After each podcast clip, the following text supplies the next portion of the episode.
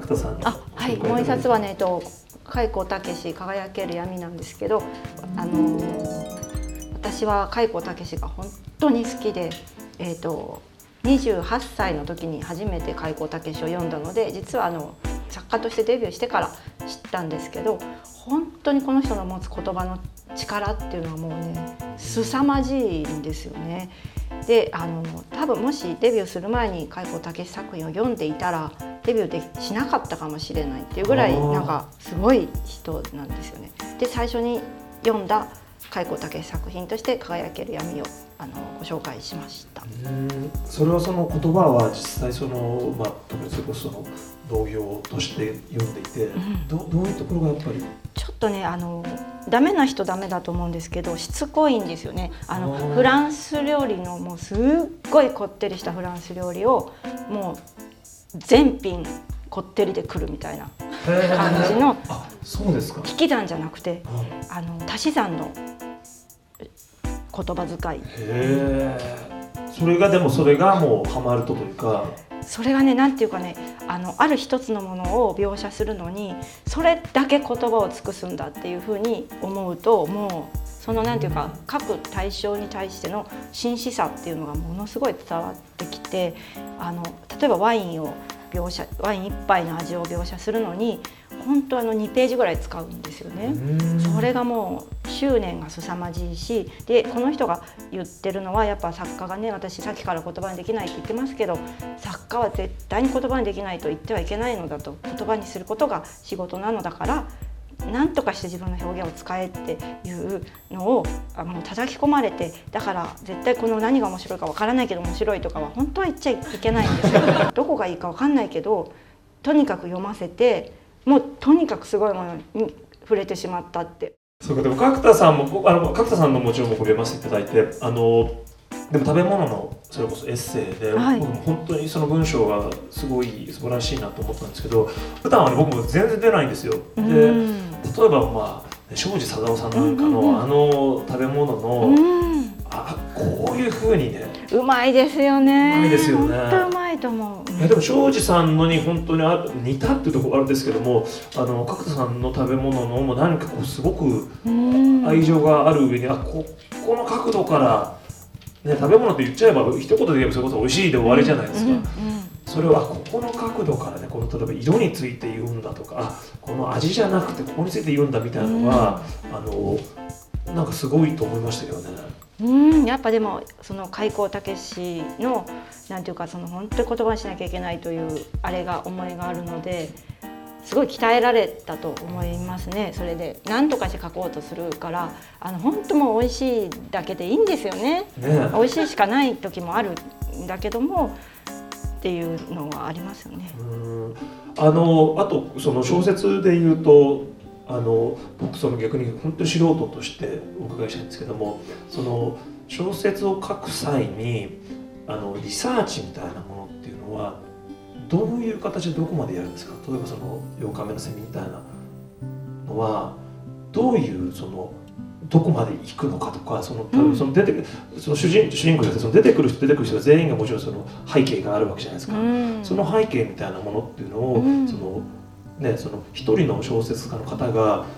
どうやってこの知っていくというか設定していくんですか？あのほぼほぼあの想像空想の想像するからでしかないんですけども、えーと、なんかこうあれは、えーと、8日目のセミとかだと例えば何ていうか全然ストーリーが浮かばなかった時にとりあえずその場所を探そうと。その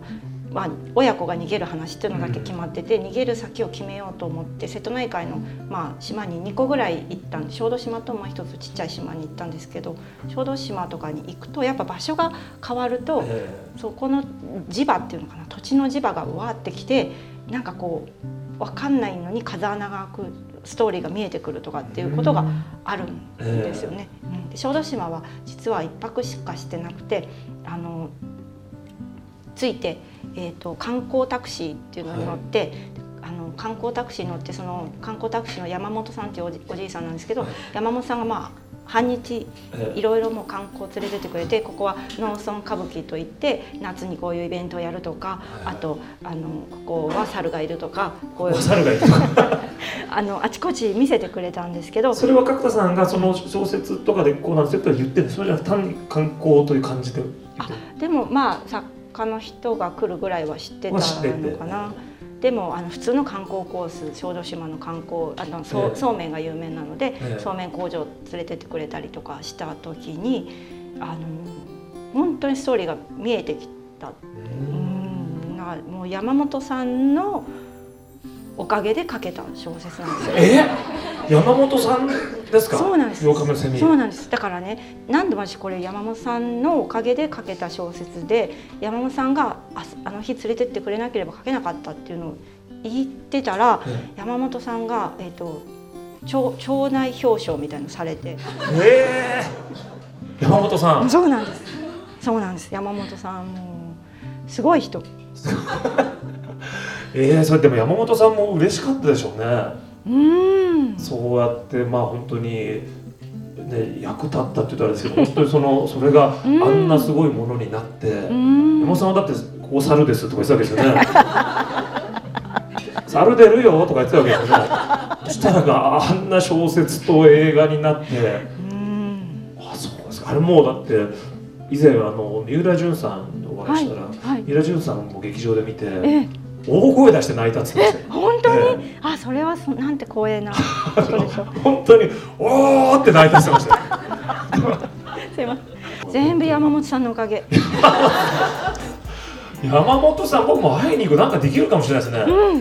結構いろんな人が山本さんとこ行ってるかもしれないです今まで。調べてみると日本の大体の小説は全部山本さんにお世話になってたそうかもしれない。かもしれない。でもじゃあそのやっぱ場所に行って、はい。そのあのそのまあインスピレーションというか、うん。そういうのを受けつつでもそれと別にそのいわゆる一人一人のある種のキャラクターみたいなものは割と想像なんですか？そうですね。想像してこういう人だったらどう思うかっていうのはやっぱ自分とすごく話して、えー、と私だったらこう考えるけどこの人は違うだろう。じゃあどう考えるかっていうのを考えてえーじゃあ例えばそのなんだろうあ、まあ、例えばあの小説でいうところのじゃあその、まあ、子供を連れて行かれちゃうと、でもそういうある種例えば同じようなシチュエーションの人みたいなのにインタビューしてみるとかそういうことはあんまない、は全然ないですね。逆にやっぱその人に引きずられちゃうと思うのであー。あ私の場合はえあの作家によってすごく違うと思うんですけど私は例えば、えー、とそういう人に実際会って話聞いちゃうとその人のイメージが取り付いちゃって、それなので割と人には合わずに本当に想像とあと資料を読んでっていうのが多いです。えー。じゃあまあ本当に山本さんだけですね。うんもうね山本さんね。山本さん会いたい。山本さん会いたくなってきたな。それもお会いしたんですか山本さんあそしてね、えっ、と4年前にそのななんか原作の舞台を訪ねるっていう企画で、はい。あの旅雑誌でたあの小豆島行ったんですよね。でまた山本さんの話しながら旅してて最後の日にあのここの間掛けタクシーっていうんです。間掛けタクシーのあのなんか車いっぱい止まってるところでこのタクシー会社なんですって言ったらいたんですよ山本さんが。山本さんが。で山本さん！って言って、で山本さんのおかげで って言ったら「おおどうもどうも」みたいなすっごい普通の感じで。あのでも。ぱ感動的ななんかなもうハグするぐらいの勢いで言ったんですけど「あどうもどうも」みたいな。あのか全然びびっくりもしてくれなくて。でも。びっくりもしなかった。でも会えて嬉しかったなっていう。え小